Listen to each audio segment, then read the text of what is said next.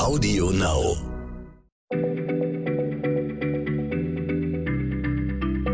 Schneller Schlau, der kurze Wissenspodcast von PM. Hallo und herzlich willkommen bei Schneller Schlau, dem kurzen Podcast von PM. Heute mit mir, Christiane Löll, und mit Nora Sager. Wir sind beide Wissenschaftsjournalistinnen und arbeiten für PM.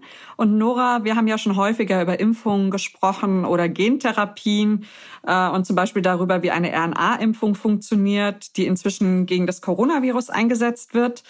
Heute reden wir über eine zweite Art von Impfung, die momentan in aller Munde ist, die aber etwas anders funktioniert, nämlich die Vektorimpfung. Und auch von dieser Variante gibt es mehrere Impfstoffe, die derzeit auf dem Markt sind oder bald zugelassen werden. Vielleicht kannst du erstmal eine kurze Übersicht geben, wo Vektorimpfungen momentan zum Einsatz kommen. Ja, klar, mache ich gerne. Also die momentan mit Sicherheit berühmteste Vektorimpfung ist sicher die Covid-19-Impfung von AstraZeneca und von der University of Oxford. Außerdem sind noch weitere Corona-Impfungen auf Grundlage genau dieser Technologie in der Pipeline, vor allem äh, der Impfstoff des Pharmakonzerns Johnson Johnson. Der zeichnet sich vor allem dadurch aus, dass nur ein Pieks nötig ist, sonst braucht man ja immer zwei Impftermine. Der russische Impfstoff Sputnik 5 basiert auch auf der Vektortechnologie und zugelassene Vektorimpfstoffe gibt es außerdem gegen Ebola. Und es gibt Impfstoffkandidaten gegen HIV und gegen das Zika-Virus. Die sind aber noch in der Entwicklung, ebenso wie gegen Denguefieber. Aber ähm, an der Aufzählung merkst du schon, das Ganze ist noch eine recht junge Technologie, die bei Impfstoffen jetzt eigentlich erst breite Anwendung findet. Okay, dann erklär uns doch bitte mal, ähm, was genau macht denn so eine Vektorimpfung aus? Was ist denn überhaupt ein Vektor? Also allen Vektorimpfungen ist eins gemein, und zwar nutzen sie ein abgeschwächtes oder vermehrungsunfähiges Virus als Transportvehikel. Und dieses Transportvehikel, also dieses Virus, ähm, schleust Erbinformationen oder Proteine des eigentlichen Erregers in unsere Körperzellen. Und bei der Corona-Impfung, da nimmt man da zum Beispiel Adenoviren. Das sind recht harmlose Erreger, die normalerweise Erkältungen oder auch mal Magen-Darm-Beschwerden verursachen. Und denen wurde ein Genabschnitt entfernt, den sie eigentlich brauchen, um sich im menschlichen Körper zu vermehren. Und diese Transportvehikel, um jetzt die eigentliche Frage zu beantworten, die bezeichnet man als virale Vektoren und daher kommt der Name Vektorimpfung. Und die Vektoren, die können uns nicht krank machen, aber wie alle Viren sind sie Spezialisten darin, in Körperzellen einzudringen. Und ähm, ja, diese infiltrierten bzw. infizierten Zellen, die bringen dann die Immunantwort in Gang. Aber wir wollen ja keine Immunität gegen Erkältungsviren, sondern gegen Ebola oder Corona. Also wie erreicht man denn das? Da kommt es jetzt ein bisschen aufs Impfstoffdesign an. Man kann die Schleuserviren zum Beispiel genetisch so verändern, dass sie Proteine des eigentlichen Erregers in ihre Hülle einbauen. Äh, das wäre dann so, als ob äh, du oder ich uns zu Karneval äh, als Kettensägenmörder verkleiden würden. Das heißt, die Viren sind immer noch harmlos, so wie wir aber das Immunsystem lernt schon mal Merkmale des eigentlichen Übeltäters zu erkennen. Und die Impfung gegen das neue Coronavirus und auch die Ebola-Impfung von Johnson Johnson, die funktionieren ein bisschen anders. Hier transportieren die Vektoren einen DNA-Schnipsel in unsere Zellen. Und dieser DNA-Schnipsel, der liefert dann die Bauanleitung für die Proteine jenes Erregers, gegen den man eigentlich impft.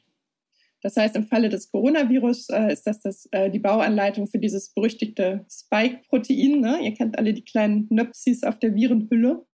Und äh, um auf den Vergleich mit dem Karnevalskostüm zurückzukommen, der DNA-Schnipsel ist dann sozusagen das Schnittmuster für das Kostüm. Und sobald äh, die Anleitung im Zellkern vorliegt, dann stellen unsere Körperzellen das Spike-Protein selber her. Und so lernt das Immunsystem dann das zu erkennen sagt dann, oh, ein Spike-Protein, äh, das bedeutet nichts Gutes. Und äh, kann dann auch die passenden Waffen bilden, sprich Antikörper und spezielle Abwehrzellen. Sehr ehrlich gesagt klingt das ja im Prinzip genau ähnlich wie bei der RNA-Impfung, die wir schon mal besprochen haben. Da wird ja auch der Bauplan für das Spike-Protein gespritzt und der Körper stellt es äh, dann eben her. Kannst du da den Unterschied nochmal genauer erklären? Äh, ja, das ist eine sehr gute Frage. Also bei der Vektorimpfung, da schleust der virale Vektor den DNA-Schnipsel zunächst in den Zellkern, wo unser Erbgut liegt. Also einmal ist es quasi, in, in welcher Form liegt die Erbinformation vor, nicht als RNA, sondern in diesem Fall als äh, DNA. Und nur im Zellkern gibt es die nötige Maschinerie, um jetzt von dieser DNA-Vorlage wieder RNA-Abschriften anzufertigen. So, nur die können nämlich von den Proteinfabriken in unseren Zellen ausgelesen werden. Und diese RNA, die da im Kern abgeschrieben wird, die wandern aus dem Zellkern heraus und wandern zu den Proteinfabriken. Und da werden die Informationen ausgelesen und die Proteine hergestellt. Und die RNA-Impfung spart im Grunde den Umweg über den Zellkern. Und warum dieser Aufwand, wenn man direkt die RNA spritzen kann?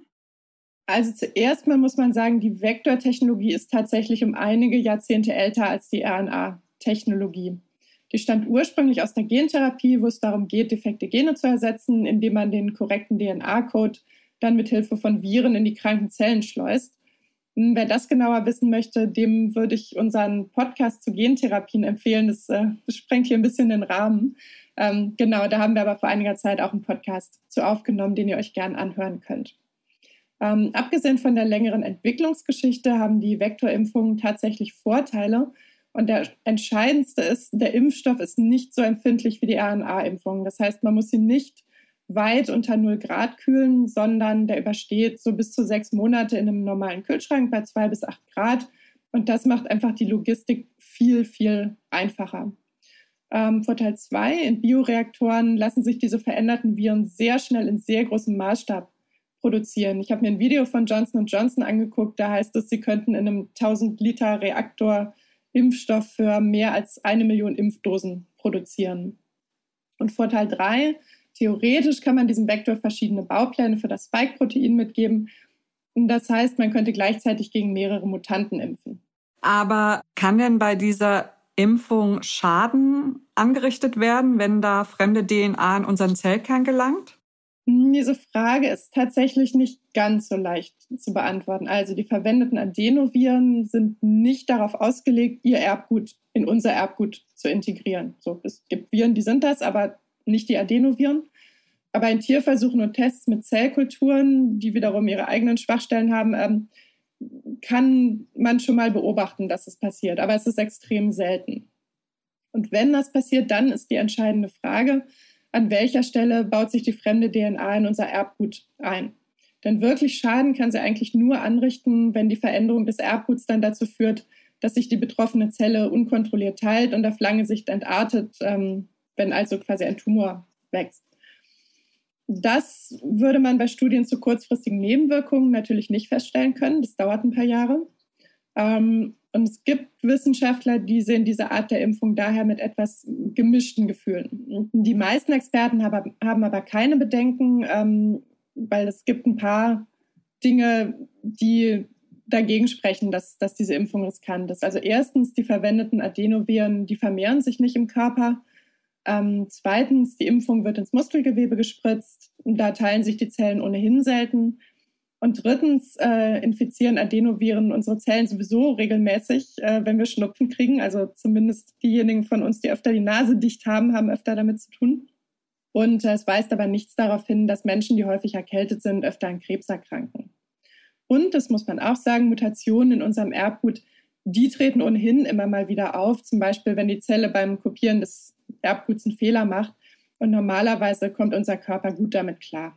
Okay, danke für die Erläuterung. Ist ja wichtig. Und sag mal, macht es eigentlich was aus, dass unser Immunsystem mit den Adenoviren schon vertraut ist? Also kennen wir dann ja. Also fangen wir da nicht an, diesen Vektor zu bekämpfen? Also ist das jetzt von Vorteil oder von Nachteil, dass wir da Adenoviren bekommen, die dann wichtige DNA transportieren?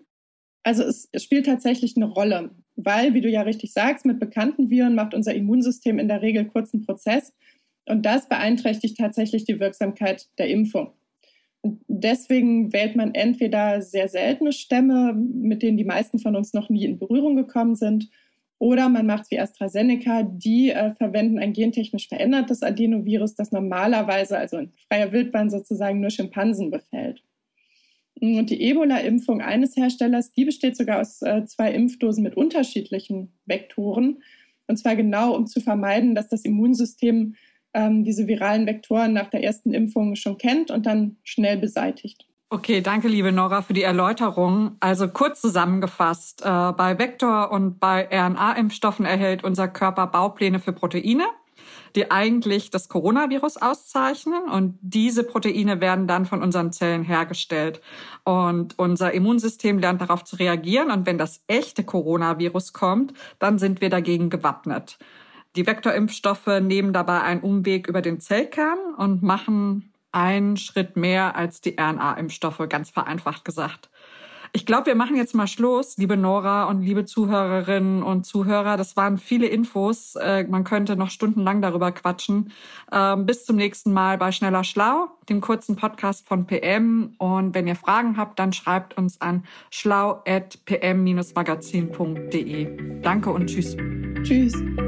Schneller Schlau, der kurze Wissenspodcast von PM.